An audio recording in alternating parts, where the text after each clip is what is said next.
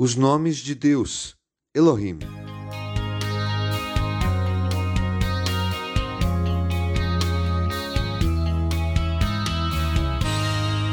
Em cidades pequenas, a referência para indicar alguém são seus pais.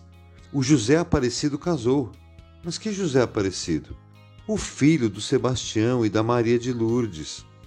Desta forma, muito se sabe sobre essa pessoa.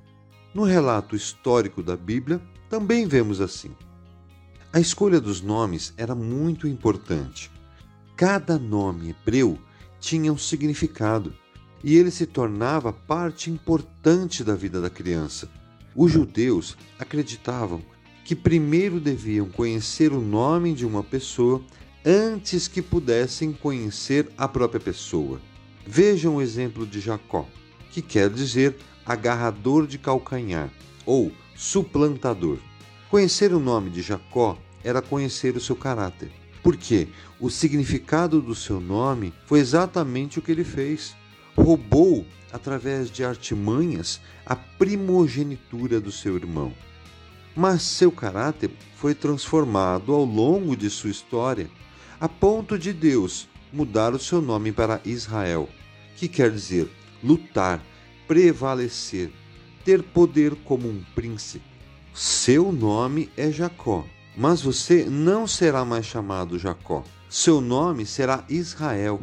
Assim lhe deu o nome de Israel. Gênesis 35, 10. De igual modo, podemos conhecer melhor a Deus estudando mais profundamente pelos nomes que ele próprio se apresenta ao seu povo no relato bíblico. Ele fez isso por saber que a nossa mente limitada seria incapaz de compreender a sua grandiosidade e o seu poder. Então, ele se apresenta através de alguns nomes, cujo significado nos traz um melhor conhecimento dele.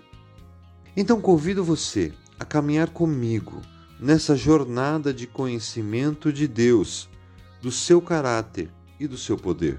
O nosso ponto de partida é justamente resolver um dilema quando falamos de conhecer a Ele, pois jamais poderíamos conhecer alguém de verdade de quem não soubéssemos o seu nome. A palavra Deus não é um nome, e sim uma designação. Na língua hebraica, essa designação é Elohim, plural, ou apenas El, singular que apresenta alguém poderoso, que possui extensa esfera de controle e força ilimitada. Descreve Deus como o poder dominante por trás de tudo, que está acima de todas as coisas criadas. Vejam só, em Gênesis 1:26, quando diz: "Então disse Deus", o texto está usando o singular Deus. Agora, quando diz façamos o homem à nossa imagem, usa o plural, pois revela a Santa Trindade, Pai, Filho e Espírito Santo. Ele se revela como um Deus trino, ou seja, formado por três pessoas em uma só. A prova disso é que em Gênesis 1:1, quando lemos no princípio Deus criou os céus e a terra, o nome usado é no singular e não no plural. Uma só pessoa que logo depois mostraria sua grandiosidade e domínio da história, da nossa história, pois o Filho seria o que morreria em nosso lugar para nos salvar, e o Espírito Santo que nos capacitaria a viver de forma que glorificasse a Deus. Portanto, Elohim tem como objetivo destacar a majestade divina e o seu poder sem igual e o quanto somos privilegiados em crer nesse Deus único e poderoso. Saber que Ele é Elohim significa literalmente supremo ou poderoso, enfatiza o imenso poder de Deus. Sabendo disso, fica mais fácil confiar no nosso Deus diante das dificuldades.